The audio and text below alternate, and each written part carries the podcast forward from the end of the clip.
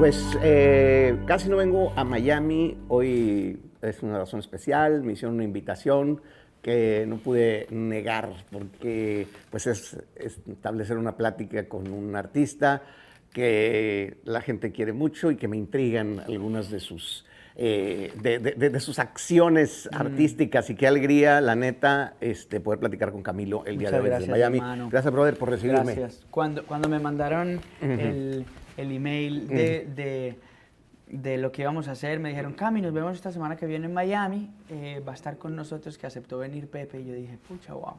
No. Y entonces, claro, ahorita que estábamos acá, viste que antes de las entrevistas a uno como que la gente de la prensa y eso te explican y te dicen, mira, en la, la siguiente, en la siguiente entrevista, y me querían explicar quién eras tú como si yo no supiera, y yo por su, yo no, no hay necesidad ni siquiera que me Gracias, digan bro, porque gracias. yo, yo te sigo hace mucho rato. Gracias, hermano. Muchos de los artistas que me gustan los descubrí también por cuando iban a tu oficina y, y- y con las entrevistas. No, pues qué, ma- qué maravilla. Entonces me, da mu- me halaga mucho que, que hayas aceptado la invitación a estar conmigo hoy aquí en Miami, hermano. Muchas gracias, No, muy me agradecido. encanta, me encanta, me, me quieres venir con un look un poco de regional porque como eh, la- una de tus nuevas canciones pues es una rola regional y eso dije, bueno, déjame traerme algo así un al- algún toque eh, Te quedó muy guapo lo que elegiste. De mis paisas. Te agradezco Se mucho. te ve muy bien. Eh, Este, pues eh, Camilo, te platicaba ahorita que nos estábamos por aquí microfoneando y eso que eh, me alegra mucho que haces las cosas como si fuera el primer día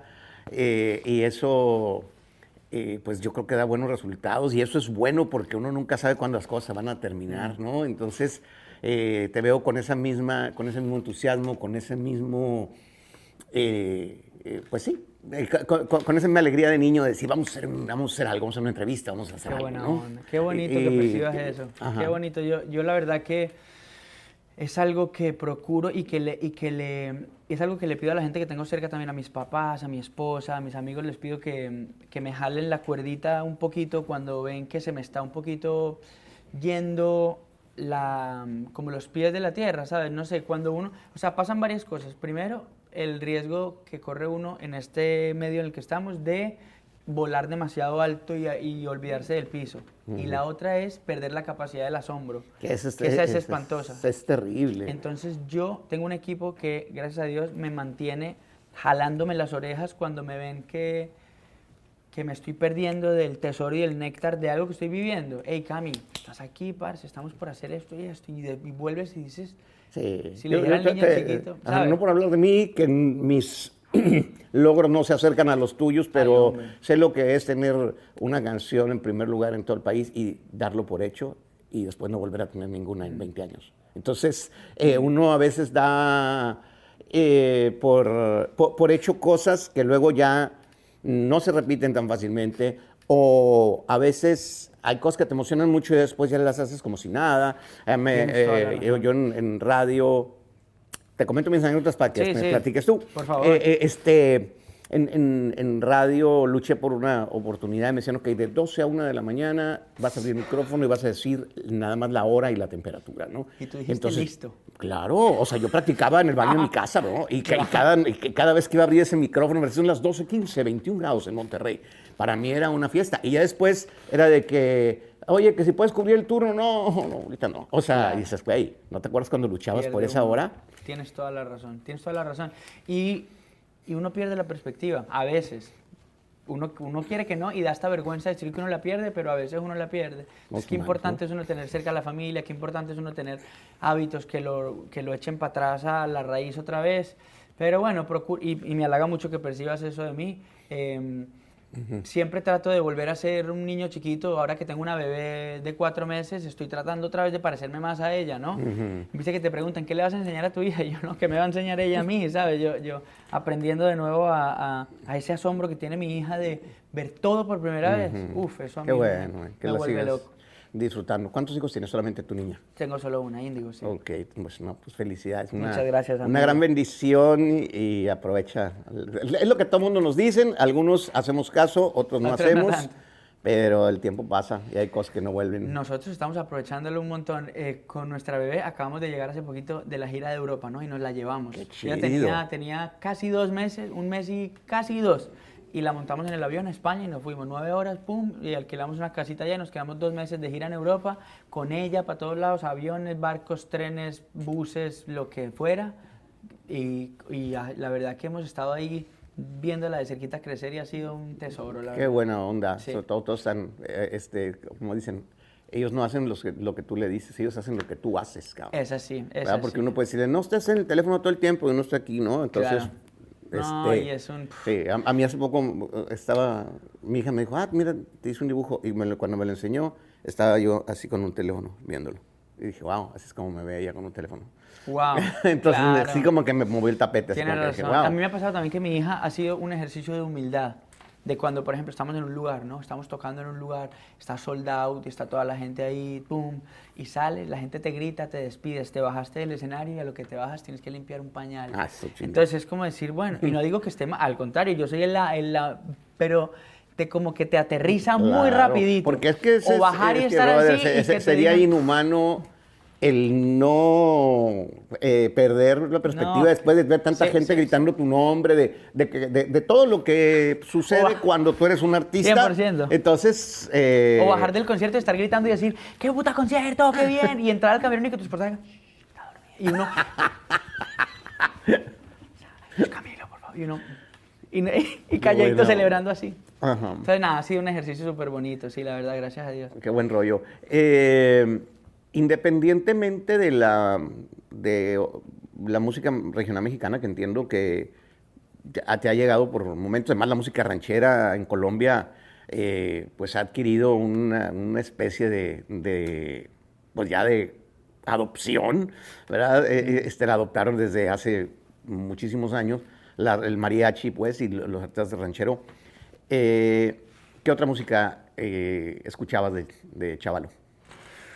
Bueno, yo em, cuando estaba chiquito, en mi casa había una caja de, de cassettes y de vinilos, ¿no? Y había un aparato así grande de, que, tenía, que tenía tres botones, el de los cassettes, el de los vinilos y el de la radio. Y el botón de la radio estaba hundido, entonces no se podía hundir. Entonces nada más tenía lo de- el de los cassettes y el de los vinilos. Y en esa caja había los cassettes y los vinilos de, de- que guardaron mis papás, ¿no? Entonces, curiosamente, por decisión de ellos y porque ellos eran unos apasionados, había mucha música regional mexicana. O sea, quiero decir, a mí, eh, incluso cuando yo estaba chiquito, yo no, yo no sabía que eso era mexicano. O sea, yo, yo escuchaba a José Alfredo Jiménez y para mí eso era como parte de. A ver, yo escuchaba a Julio Jaramillo y escuchaba al- a, a Lucho Bermúdez y escuchaba a José Alfredo Jiménez y me parecía que eran como del mismo país. O sea, la raíz Así nuestra es. colombiana tiene mucho, mucho, mucho de esa influencia mexicana. Entonces, no es algo que yo vea desde afuera como un agente tercero, sino que es Como parte ajeno. de mi. No, es parte de mi, de mis gustos y de lo que me hace feliz. Por eso es que es tan importante para mí. Pero yo escuchaba también, no sé qué sé yo, escuchaba. Escuchaba en el mismo cassette de él, porque mis papás guardaban canciones aleatorias un montón. En el mismo que estaba José Alfredo Jiménez estaba, estaba los Beatles, por ejemplo, o estaba Paco de Lucía, Ah. o estaba Mercedes Sosa, o estaba. Entonces era como una mezcolanza de ¿Y todas te esas gusta la onda de, de lo, por ejemplo, los Diablitos de Colombia, Omar Geles, todo Amo, ese mundo? amo, A mí amo, me amo. encanta, E admiro incluso- mucho esas letras tan crudas así de, de- del vallenato colombiano, el paseo vallenato para mí es ¿Sabes qué me pasó también? Que cuando estuve con los dos carnales, Ajá. ellos me cantaban canciones de los Diablitos, de los Inquietos. Sí, del- el binomio de oro. total, del binomio. Y, y la cantaban en su onda más Norteña. norteña. Y yo decía, juepucha, ¿cómo puede ser que una canción sea tan así? Y así, vallenatos que fueron eso, y, y- y norteñas que fueron vallenatos luego. Esa mezcolanza hizo como un canal de comunicación. Sí. Y casi que sin saberlo, porque hay un montón de gente en Colombia que no sabe y que esas canciones fueron tan grandes en México como lo Sí, fueron. eh, lo, lo que pasa es que por la- porque como no había ese, esa comunicación, Sí. ahí en Monterrey pues uno sabía que la gente escuchaba música colombiana en la colonia Independencia, que se le decían, la- ya lo sabes, la Colombia Independencia Claro. y la Colombia fulana y la Colombia no sé qué, porque ellos es- era la onda que escuchaban, que Aniceto Molina, que escuchaban obviamente eh, este, pues las, eh, eh, estas estrellas, y, pero yo estoy seguro que la gente en Colombia no se daban ni, ni cuenta porque era un nicho muy raro. Es más, en los mismos de Monterrey, yo escuchaba a los cadetes y escuchaba que a Sí. los varones y lo que sea, pero sabía que había un grupo de raza que escuchaba colombiano. Totalmente, totalmente. Pero bueno, después fui creciendo y me di cuenta, ah, esta gente que, que canta. O por ejemplo, yo escuchaba los cadetes de Linares y yo no sabía que eran los cadetes de Linares. Yo escuchaba una canción en un cassette en blanco que mis papás se robaban de la radio y yo me sabía la canción y después más adelante empecé a escuchar y dije, espérate, uy, ¿quién, quién es el que canta esto que yo me la sé? O me sabía yo, o me sabía canciones de, pucha, de Miguel y Miguel, que yo, y de dónde salía eso y me la sabía. Qué interesante, Y después, ¿eh? mi papá, que era coleccionista de tesoros musicales. Entonces sentí que eso era mío también. Y mi papá se juntaba con mis tíos a tomar aguardiente. Mis tíos, o cuando estábamos en la finca o algo de alguno de ellos, y llegaban todos en sus bestias a tomar aguardiente y escuchábamos, era eso. ¿Y tan nunca te gustó Octavio Mesa? me encanta. Octavio me Mesa me fascina y me fascinaba. Uh, y se escuchaba ahí entre todo. Era como un, un gran género, como de una colectividad. Para mí sí. Eso sí. Es, y, y es parte mío. Entonces, una de las cosas que yo más celebro de mi vida, o sea, que me, que me, que me hacen sentir afortunado de tener la vida que tengo, es la posibilidad de yo poder explorar en mi oficio todo el abanico del- de las cosas que me gustan, porque sería una frustración yo decir, no, por mi carrera como es, nunca voy a poder Te tocó, una, compartir. te, te tocó una, buena época, ¿no? Que el día de hoy, gracias a Dios, sí. eh, ya estas generaciones no tienen tanta basura en la cabeza, de, de- no, yo no escucho rock. Y, Claro, y, sí. y, o sea, y aparte, en- entre la tecnología y lo que sea, estás en una generación Sí. que te permite hacer cualquier cosa y es aceptada. Y al final yo soy amante de las del género de la canción. Entonces, claro, no sé, tú ves a ni- o sea, tú estás en, qué sé yo decirte, estás en el País Vasco, estás en Bilbao tocando en un concierto y hay una niña de cuatro años que seguramente habla euskera también y está cantando tu canción y no tiene ni idea si esa canción es una norteña, si es una ranchera, si es un vallenato, es una canción que la hace feliz. Entonces, ya esta generación tiene unos límites de división de los géneros y las cosas mucho más delgadita que antes. bueno. Entonces, esta canción me gusta, no sé qué es, pero me gusta. Eso me da mucha felicidad. A mí también. Mm. Am, no sé si yo estoy en lo correcto, pero tú entraste al, al corazón de la gente en un momento de una forma interesante. Lo primero que yo supe de ti, eh, porque pues yo soy muy clavado en lo regional, eh, pero eh, con canciones que hablaban, mientras todo el mundo estaba hablando de yo te compro, yo te llevo y yo te no sé qué, tú dijiste, pues yo no tengo para llevarte, pero podemos bailar, ¿no? Este, y eso como que enamoró mucho eh, a, a- a- a mucha gente, ¿no? O sea, de alguna manera las cosas sencillas, que a veces las mujeres es lo que quieren, que les dediques tiempo, les puedes comprar cosas, lo que sea, pero una, una mujer que verdaderamente eh, está buscando una pareja, eh, prefiere a alguien así, que Sí. baile con él, que le que algo sencillo, pero tiempo y atención, ¿no? Sí. Ah, ¿Lo bueno. buscaste de esa manera, de decir, yo voy a entrar por aquí? ¿O No, para nada. Eso sí que no, no tuve la astucia de pensar que eso iba a ser una buena idea, ¿no? Yo, yo, mi género es la honestidad. Yo procuro compartir lo mío desde la honestidad, ¿no? Y, y- y, ah, trato de hablar en las canciones como le hablaría yo a mi esposa, ¿no? y, y yo creo que no hay sustituto para la honestidad y para la verdad. A veces la verdad no será, o a veces la honestidad de pronto no es la más sofisticada, la honestidad de pronto no es la, la que tiene más riqueza o la más filosóficamente. Bueno, es que al principio está como la simplicidad, luego está la complejidad y luego está la simplicidad al otro lado de la complejidad. Entonces, por supuesto que, que yo creo que esas canciones que han cargado con esa honestidad han abierto puertas muy importantes para mí. Te voy a confesar una cosa. Yo soy muy fan tuyo. Gracias. Y veo. y- y Escuchaste mi, crítica sobre Sí, y te lo canción. quiero decir. A mí, a mí me dolió cuando tú dijiste. Me dolió porque yo te, porque yo te, Te sigo agradezco. y porque, y porque, bueno, qué sé yo, yo, muchos artistas que me gustan, me gustan porque los vi en tus entrevistas. Y me Gracias. gusta que eres un tipo honesto y me gusta. Entonces, claro, cuando salió mi canción con los dos carnales y tú hiciste una crítica de una rima, tal. A mí, yo como que dicen ustedes me agüité un poquito porque Ah, dije, lo no, lamento. Pepe, no me digas lamento y no eso". sabes- no- no, no sabes no lo cuánto- lamentes porque a mí sí me gustó que fueras honesto, sí me gustó. Ahora, después vi la entrevista que le hiciste a los dos carnales y te vi un segundo cantando la canción y dije, entonces puede ser que, puede ser que le tocó el corazón. No, Claro, no, mira, te voy a decir una cosa. Realmente me emocionó y aquí mi, ah, mi partner, que es Ricardo, que está aquí con- conmigo, él sí ama esa canción y, y conmovió muchísimo. Lo que pasa es que yo lo que dije es, No, a es nada más flojera, cabrón. Si ya hiciste una canción bien chingona, Sí. ponle otras palabras, brother. o Sí, sea, sí, no critiqué en general, como que yo dije, pero ya después me di cuenta que es parte de lo tuyo. A lo mejor, o sea, es parte de tu sencillez y de tu onda de decir, yo voy a repetir lo mismo aquí. Sí, no, pero te digo una cosa, para bolas. Yo, yo soy tan fanático de la honestidad. Es que la honestidad es mi género, ¿no? Entonces yo me acuerdo que estaba con Edgar Barrera, empezando a escribir la idea que le íbamos a mandar a los dos carnales. Estábamos escribiendo, estábamos escribiendo una canción acerca de... La canción es un homenaje a mi esposa, ¿no? Em, tuyo y mío. Y es una canción de lo que mi esposa es, pero sobre todo lo que mi esposa fue en un momento muy difícil de mi vida, ¿no? Yo llegué a Estados Unidos y literalmente en mi cuenta de banco yo tenía 25 dólares, ¿no? Y era- entonces yo le dije, Edgar, yo quiero que este verso inmortalice lo que yo sentía cuando yo sabía que tenía 25 dólares en la cuenta y mi esposa se daba cuenta de eso y se hacía Hacía la que no se daba no. cuenta. Ajá. Y, no, y- ella, ella creía que yo no me daba cuenta de que ella se estaba haciendo la que no se daba cuenta de que yo no tenía plata para invitarla a cenar en un momento. Y a mí me hace grandioso Entonces, claro, yo le decía, el- ¿cómo la decimos escena. eso? La escena se me hace es- o sea, espectacular. Pero yo dije, "Ay, no Te- sinónimos te ahí. entiendo 100%. Y sabes que agarramos y dijimos, ¿sabes cómo se dice eso? Diciéndolo. Y lo escribimos. Pero ¿sabes qué? Lo dijiste y dije yo, Pepe, no me digas esto, Pepe. Porque te admiro. Y yo dije, Pepe, no. Lo Y lamento mucho, de No, no lo lamentes. Luego te vi cantándola y dije, yo sé que le gustó. Es No, me, me gustó, honesta. me gustó muchísimo. No, pero te, te bien. voy a decir, ¿sabes cuál fue mi rollo ahí? Es decir, Camilo, que tiene todos los, to- to- toda la- la- la- los reflectores muy bien ganados, tiene un estilo que todo el mundo aceptó, va a llevar a nivel mundial la música de mía, la música de mis papás, Sí. la música que escuchamos en el rancho. Eh, este, yo digo, póngale más letra. O sea, como que, como que hay, Pepe. hay- canciones muy grandes de, de- de nuestro género y eso fue todo, pero no que... No, Pepe, y sabes que te lo recibo con cariño porque te tengo un cariño tremendo Gracias, y porque bro. y porque qué bueno. No, no, no fue mala leche, no, no. es que no se te veía mala leche. A mí me gustó que hayas dicho eso. Me gustó y, y nada, te quería contar la anécdota que había detrás porque es una anécdota importante para Qué mí. buena onda, ¿no? Y Para mí, qué imagínate, imagínate, man. Sí, pero sabes qué, a mí sí me gustan las cosas elementales. Entonces, claro, yo vi que tú estabas invitando como a un poquito más.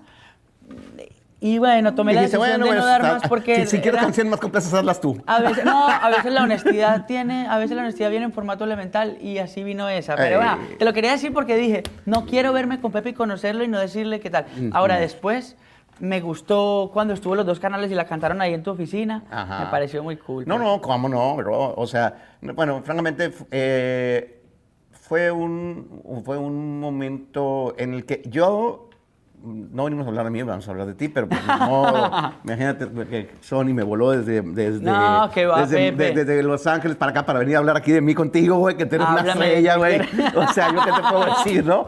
Eh, eh, este, pero como que a, a veces eh, digo, voy a decir lo que pienso y luego después digo, mm, cuando lo digo y luego te vas a meter en problemas, después a estas personas les vas a, a solicitar algo, van a decir, cabrón, ¿te acuerdas cuando dijiste esto de mí? Entonces eh, me, me quedo en medio. Y esa No, vez fue un ejercicio de decir, güey, son bien chingones, ya llegamos, o sea, ya llegó la música norteña al mundo, Camilo la va a poner ahí. Póngale más letra. ¿Por qué? Porque conocemos más canciones. Pepe. Eso fue Re- todo, bro. re- eso fue todo. recibido, recibido, recibido. Eh, y- este- y, y te lo quería decir para no, Está bien. para no decir que no te lo dije porque, bueno. Oye, pero- hablemos la, la onda, este, la canción que estás en este momento lanzando junto con el grupo Firme. Este, ¿a quién se le ocurrió la idea, eh, eh, este, de, Sí. oye, ¿por qué no juntamos a Camilo con el grupo Firme o, o cómo, cómo- cómo surge ese? Sí, ese nosotros nos encontramos, Pepe, en los Latin Grammy del año antepasado en Las Vegas. Estábamos saliendo de unas entrevistas en el, en el hotel, en el MGM. Estábamos saliendo ellos de una habitación, yo de otra, y nos encontramos en el pasillo, ¿no? Yo los seguía ellos hace rato porque me gusta mucho lo que hacen, lo que hacían y lo que hacen. Em, y nos encontramos, ¿no? Yo venía con la guitarra y con dos personas más, y ellos venían, bueno, 25, que son todo el combo de ellos. Y nos encontramos ahí en el pasillo, y yo, puf, compadre, es un placer, coño, Camilo, tal. Em, y les dije, hey, ¿cuándo nos sentamos pues a hacer algo? de esas charlas que uno tiene en los pasillos que a veces llegan a ser y muchas no llegan sí, a ¿cómo ser. no? Nos hablamos, Sí, sí. hablamos, hablamos. No, pero dijimos, hey, sí, ¿qué hubo? Sí. Y tenían ahí la guitarra, el acordeón y empezaron a tocar Vida de Rico. No es Vida de Rico. Ah, hey, pero hagámosle pues, listo, guardamos números. Y un tiempito después que yo estaba escribiendo para este álbum, para de adentro para afuera, empecé a escribir esta idea con Edgar Barrera eh, de Alaska, ¿no? Y cuando empezamos a escribirla, de una vez dijimos, man, dame el número de Edwin otra vez y escribámosle, Edwin, hermano, tengo esta canción sin compromiso ninguno, escúchate este comienzo y dime qué sientes. Y él se enamoró de la canción y en un rato nos encontramos a unos días después en Miami a terminarla y a grabarla con todo el grupo. Y para mí fue una experiencia preciosa en lo personal porque nunca había estado eh, en el estudio viendo grabar todos los, o sea, ver, ver cómo graban el acordeón ahí mismo o cómo grababan la primera maqueta con todos los instrumentos y luego uno por uno. El Uf, fue, Un proceso fue- que te gustó. Oh, me enamoró ese proceso. Y con Edwin somos buenos amigos, con todos los Qué muchachos también. Pues la canción ahora sí que de principio a fin, eh, eh, ahora, ahora sí que la, la- la- la estuve escuchando dije, aquí sí le metieron eh, este, ca- cada este detalle, cada cosa, porque son frases, son rimas, son juegos de palabras que estaban ahí y que de repente, algunos sí me lo, algunos los habíamos oído, pero la mayoría, o sea, como el de las cantinas, pero la cerveza y todo eso, dije, wow, la rifaron bien, bien, me No, gustó. muy divertida la canción y el, y el, el video que hicimos eh, a mí me gustó mucho, lo dirigió mi esposa, eh, que es la directora de mis videos. Em, pudimos compartir una, una noche cool ahí en, el- ahí. en, el- en la Volkswagen Van que teníamos y nos morimos, nos cagamos de la risa, pudimos hablar de los planes que teníamos, de cuando le íbamos a cantar, todo. Fue, un, fue, fue muy divertido, muy, muy divertido todo el proceso de esa canción. Y la gente la ha recibido con mucho cariño, mucho cariño. Y eh, es la primera vez que saco, creo que es la primera vez que saco una canción así como en ritmo de como de seis octavos, de guapango. No, no es un guapango, pero digo, es la primera vez en la que saco una... Sí. Ajá. Entonces es un reto para mí muy grande como artista y me divierte muchísimo. No, no, se escuchó de poca madre. ¿Y ya la cantaron? ¿Van a cantar los Grammys? ¿Van a cantarla dónde? ¿O, o cómo está Estamos la planeando para poder cantarla en uno de estos premios, para poder compartirla. Ah, tengo un par de conciertos importantes también los que quisiera que ellos se sumaran, porque claro, mi banda, para defender la canción en vivo, la tenemos que adaptar, pero me encantaría poder tocarla en un concierto mío con ellos, que es el formato con el que quiero defenderla, pero estamos ya planeando para Mm. poder compartirla en vivo porque nunca he estado en un escenario con ellos y me daría mucho Te recibe gusto. bonito el público de- de- del regional, ¿no? Uh. Porque eh, sin decir, ahora sí, sin raspar muebles, sin decir nombres, me ha tocado hacer colaboraciones con artistas que tienen mucho éxito, en otro- en, digamos, en el pop o en esto y el otro, y, entran y la gente del regional se les queda viendo así como que, whatever. Eh, a ti la gente te quiere, Ah. de la, la gente del pueblo, la gente que escucha otro tipo de música, en- estás- tienes esa fortuna. Eh, tengo y, y tengo la conciencia de la fortuna que es eso, porque es muy difícil, o sea, México de por sí, México en general, ¿no?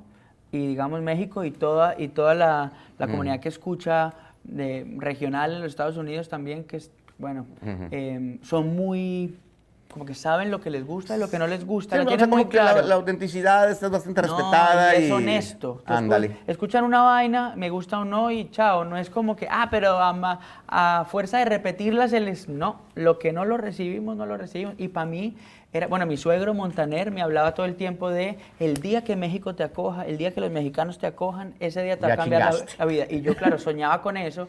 Llegué con mi música, con mis canciones, pero claro, yo tenía la materia pendiente de compartirle a México de manera muy honesta el, el amor profundo que siento por lo que ellos representan y lo que hacen y lo que han sido en mi vida. Entonces, claro, para mí era la primera vez que yo saqué una canción eh, como por esa onda que fue con Cristian Nodal. eh, esa canción la saqué y para mí era una, un cruce de dedos de saber si la gente, y es una de mis canciones más fuertes, luego con los dos canales la recibieron increíble y ahora esta. eh, de verdad que una- sí, no, la han recibido locura. con mucho amor, mucho, mucha generosidad, muy bonito.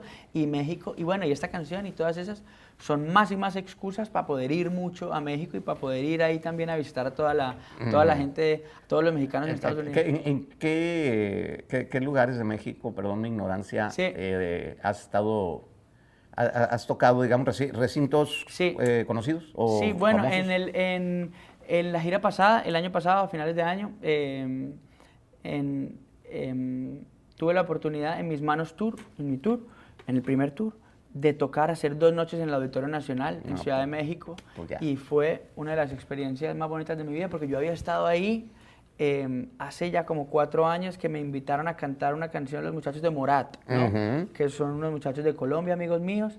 Me invitaron a cantar y yo salí y yo veía este muro de gente en, el auditorio y yo decía, juepucha. Y me decían, ¿algún día lo vas a llenar? Y yo, pucha, pero ¿cuál, cuál, cuál día? Yo veía eso tan lejos.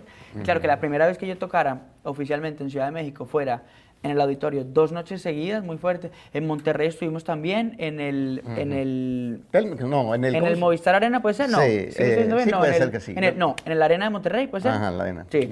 Em, estuvimos hace poco también en Guadalajara. Vamos ahorita pronto eh, con el tour que estoy haciendo ahora, que es de adentro para afuera tour. Estuvimos en Monterrey, en Guadalajara, y tenemos pendiente ahorita que vamos a la Arena Ciudad de México. Eh, vamos ahí a tocar y es algo que me emociona muchísimo, hay muchas sorpresas, arranca la gira por todo Estados Unidos también que vamos a recorrerlo eh, de arriba a abajo, de lado a lado, y voy con mi familia entera, que es algo que a mí me, te digo, me, me, aventura y me da ganas, me reta. Ah, te, voy a hacer una pregunta que debía haberle hecho o al principio o al principio de tu primer álbum. Eh, ¿Cómo fue lo del bigote? Me preguntan que si es por Salvador Dalí, ¿no? Y yo, yo, digo, tiene más de Pancho Villa que de Salvador Dalí. Sí, comparamos el oficio. Eh, eh, este, ¿Alguna vez te lo pusiste y dije, oye, te, te ve bien o qué? No, a mí me pasó que en Perdón, un momento... la pregunta creo que no, debe haber sido, debe haber sido algunos años atrás, pero... No, pero bueno. Eh, yo, a mí lo que me pasó fue que cuando recién llegué a Miami, em, yo había sacado un par de canciones en Colombia antes, había mostrado mi música en Colombia, un par de, de, de, años me vine a, a, Miami a escribir para otros artistas, a tocar para otros artistas. Quería platicar de eso. Sí, y, la, y, y, desde ahí hubo como un par de semanas o como un mes en que me dejé de afeitar y el bigote empezó como a crecer. Y un día molestando me puse los bigotes para arriba un poquito, eran unos mini bracitos así, me tomé una foto y la subí a redes sociales. Y todo el mundo empezó ¿no? a odiarlo. Todo el mundo lo odió, dijeron, qué tipo tan horrible, qué es eso, yo te seguía pero ahora te dejo de seguir, eres horrible, ¿qué es esto? No, ya no me gusta nada de lo que... Y, me gustó tanto esa reacción que dije, ¿sabes qué? Me lo dejo. Y luego me vi al espejo y dije, esto es por acá, si yo tuviera bigote, sí me lo dejaba. Lo dejaría, pero a ti te podría crecer un buen bigote, hermano. Este, si tienes paciencia. Pero tendría que... Mucha paciencia, muchísima. Sí, muchísima. o sea, a lo mejor ya en mi tumba, así en la, en la, caja me van a ver en el ataúd y ya voy a traer el bigote. Las antenitas. Eh, eh, este, Pues eh, tenía esa también esa preguntilla que dije algún día le voy a decir porque ha sido algo o sea, como instant classic, ya todo el mundo te, te, identificó con eso en chinga. A mí me gusta, te digo, yo me miro al espejo y digo que, o sea, si yo pudiera expresar la persona que soy solamente estéticamente, sin que nadie me vea ni me escuche ni me nada, ¿Qué cosa siento yo que si haría parte de mí, si era como un clic de mm, esto es acá? Y cuando llegó el bigote dije, sí, parce, esto me hace sentir yo mismo. Yo, por ejemplo, un tiempo que me lo quité para unas vacaciones o lo que sea, me veía al espejo y yo decía, parce, este no, este no soy yo. Y em, hasta que crecí otra vez y dije, por fin. Cuéntame, ¿cómo fue, eh, cómo se abrió esa puerta eh, grande para entrar a, un disco, como canciones como Sin Pijama, eh, que pues trascendió mundial, que es una eh, creatividad, un regalo para el ojo del hombre, además, este, en el video. ¿Cómo surgió eh, la rola y la oportunidad de meter ese gol. Sí, bueno, yo cuando llegué aquí a Miami, em, aquí en Miami nadie tenía ni idea de quién era yo, nadie. Yo llegaba a cualquier lado y era mucho gusto de ceros con una guitarra a sumar o algo. Me invitaban mis cuñados Mau y Ricky. Eh, ellos estaban escribiendo por ahí en un, en un campamento para no sé quién, en otro para no sé quién. Y una vez me dijeron, vamos. Y, pero yo dije, pues no me invitaron, no importa, vas por nosotros y, ah, entras y vamos aquí está otro compositor, abran la puerta y yo me daba nervios y todo, pero mucho gusto, mucho gusto. Y ahí me empecé a meter en sesiones, a conocer compositores, artistas. En una de bueno, y las primeras oportunidades que me dieron a mí, me las dieron mujeres. Bueno, mi primera canción que yo escribí para otro artista fue eh, Internacionales de Bomba Estéreo, que es una cantante femenina. Y de ahí para adelante, Anita, Carol G, Becky G, eh, Leslie Grace, eh, Nati Natasha, un montón de artistas femeninas fueron las primeras que me dieron la oportunidad. Yo a ellas les debo muchísimo. ¿Y, tú, desde que saliste de Colombia para acá, tú venías como cantante o como productor, como compositor? No, yo en ese momento te digo, em, yo... en- Bueno, tú, tú ya habías colocado rolas con tu voz en Colombia. Yo, sí, cuando yo estaba chiquito... Ah, yo- pues sí, tú entraste a cuando concursos y Yo tenía 13 etcétera. años, hice parte de un concurso de televisión, eh, sacamos un álbum ahí, sacamos otro álbum de manera local en Colombia, pedaleamos, pedaleamos y como que hubo un momento en que mi corazón me estaba pidiendo que me detuviera y que estaba buscando mi sonido, mis, necesitaba una pausa. Me enamoré de Baluna, quien es hoy mi esposa. Ujú. Y conocí, me, me, me botaron de la disquera en que yo estaba en Colombia, me despachó todo el mundo y yo quedé como a la espera de cuál era el siguiente paso para mí. Me enamoré de Baluna y viniéndola a visitar aquí a Miami, enamorada de ella, detrás de ella, eh, enamorado de ella, empecé a venir para acá escribiendo canciones sin ánimo de salir como artista. Lo mío era, y me enamoré del oficio autoral, escribir y Ajá. producir para otros. Me enamoré de eso. O sea, como que a ti ya era una, era una anécdota el haber ganado Sí. un concurso cantando y haber grabado. O sea, ya era como que ese fue, pero No. aquí ya soy productor. Y me imaginaba mi vida por el resto de mi vida en mi casa, con mi esposa, con mis hijos, con mis perros, sembrando tomates, sembrando mis cosas y escribiendo mis canciones para otros artistas y viviendo de eso, porque hay gente que vive muy bien de eso, gracias a Dios. Entonces yo dije, entonces yo dije, yo voy por aquí. Saludos a Edgar Barrera. Saludos a Edgar Barrera, que lo queremos mucho. Horacio Palencia también. Claro, sí, señor. Entonces yo me, yo me soñaba una vida así. Y creo que me desapegué tanto de la idea de tener que ser yo quien tuviera que estar al frente, que empezaron a suceder las oportunidades. Por eso cuando las dejé de buscar, un día me dijeron, oye, esa canción suena muy a ti, ¿por qué no la grabas tú y yo? Pero la grabo yo, pero la grabo yo, pero la grabo yo. Hasta que salió la oportunidad eh, y empecé a sacar lo mío y la gente lo recibió con... Encontré un sonido y, una, y, al- y algo que compartir que me resultaba honesto, real canciones que le estaba escribiendo a mi esposa, descubriendo sentires que nunca había tenido antes, sino hasta que conocí a Eva Luna. Y creo que de ahí, a partir de ella, empezaron a pasar cosas, pero es más por ella que por mí, yo creo. Mm, Pues nada, felicidades por esa eh, gran carrera que eh, empieza muy bonito. Yo le, le comentaba, o, ver, o comento con frecuencia, es, eh, eh, había una época en que primero gustabas y luego te grababan un sencillo y luego si volvías a gustar te grababan otro y si volvías a gustar te grababan un, Un un álbum. LP. Y aquí de repente eh, hubo una época también en que surgían primero los discos y luego ya los ponían a practicar cómo cantar y luego ya, oye, espérate, güey, ya eres famoso y todavía no sabes ni cómo está la onda. El caso tuyo, pues un tipo creativo Ah, que, que viene eh, eh, este, con- eh, cosechando. Y, Sí, y gracias a qué Dios. chido. Eh, pues, ¿qué te digo, Camilo? Está bien una guitarra ahí.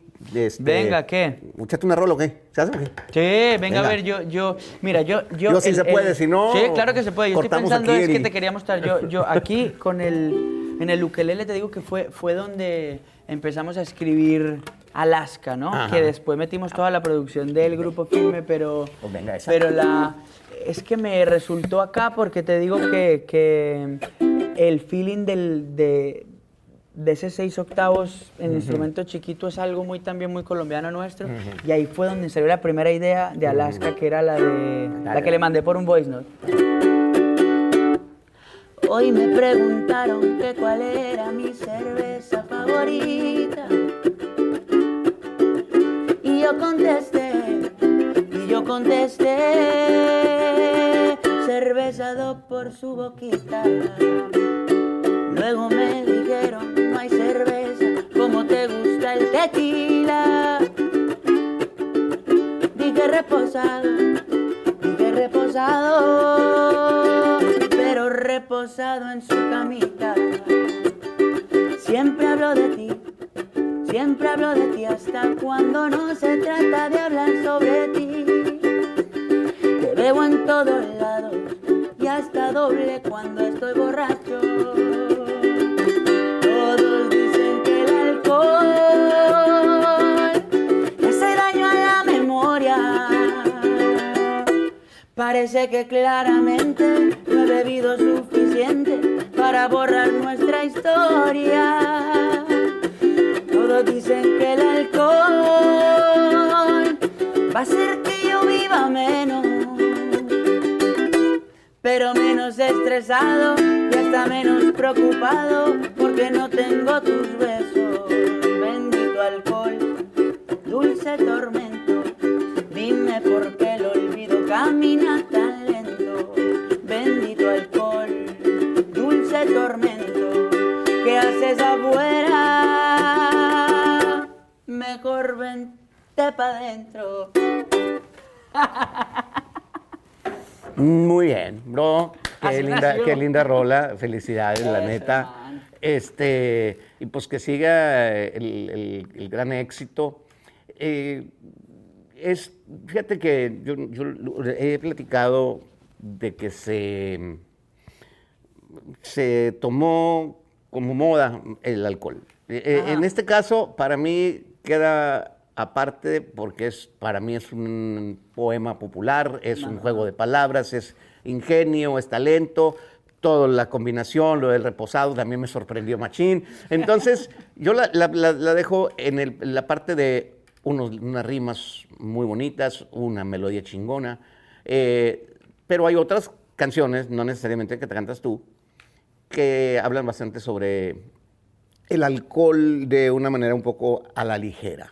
Eh, mm, ¿Qué opinas de la gente que es mala copa, que a lo mejor no le corresponde empedarse? O sea, no, bueno, no, no sé qué tanto me entiendas, la- la- el lenguaje mexicano, o, o- Sí, sí, sí. o sea, que, que- que- que es mala copa, necia, irresponsable, etcétera, etcétera, etcétera. Sí, ¿qué te digo yo? Mira, yo en, en, en, en nuestra gira, ¿no? En, algunos lugares, en los conciertos venden alcohol, ¿no? Em, y era algo que a mí me preocupaba mucho porque en mis conciertos van muchos niños pequeños también. Sí, niños chiquititos, chiquititos. Te digo yo, es que levantan bebés, o sea, de un añito, dos añitos, tres años, y niños de 7, de 10, de 15, de todo, ¿no?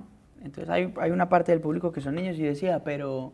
Y al primer concierto me di cuenta de que la audiencia que está siguiendo mi, mi música se, se relacionaban con el alcohol de una manera como tan como tan en un límite de lo Ajá. de la festividad y tú Ajá. veías a los papás con un hijo acá y con una cervecita acá y lo veías y a mí es algo que me parecía y brindábamos y antes No, no, de salir a claro, tocar el, entonces el claro yo es un regalo de Dios, Claro. sin duda alguna, o sea, pero No, también... tomarse un buen tequila en un momento es algo, bueno, yo, claro, yo, mis canciones no, no, no, esta es la primera vez que explícitamente, digamos, habla, bueno, en Vida de Rico, ha- hablábamos de tomarnos una cervecita en la playa, o en una es. canción que se llama Pesadilla, dice que vengan mis amigos con sus primos y con sus tías para tomarnos unas frías, ¿no? Eh, esta canción, digamos que es un poquito más explícita en ese tema, pero siempre desde la festividad y desde la buena onda, ¿no? Ok. No siento que sea una canción como, como apología a algo negativo. No, de no, algo- no, ¿cierto? no, Lo yo que no veo dices. ahí, yo- También yo- lo veo como algo más de poesía popular y de... Sí, sí, sí, sí. Camilo, muchas gracias. Me encantó conocerte, escucharte, tu humildad y sobre todo tu talento. Este, eh, pues felicidades, carnal. Hermano, te agradezco a ti por haber venido hasta acá, te admiro, me, me- me Thank you. gusta mucho el, el- el montón de cosas que sin saberlo tú me has compartido de artistas que descubrí estando ahí y que, y que se convirtieron en mis favoritos, ¿sabes? La primera vez que yo le vi la cara al fantasma fue Ah, en, un- en una entrevista contigo, la primera que le dijiste que estaba tímido y yo me enamoré de la música de él y todo. Entonces, y así un montón de artistas me has presentado y te lo agradezco. Gracias. Te admiro, gracias por estar acá, gracias por las cosas que dices de mi música, de lo que representa para ti también. Te agradezco, hermano, a ti y a toda la gente que te sigue y que te escucha y que te, que te cree. Pues ya está.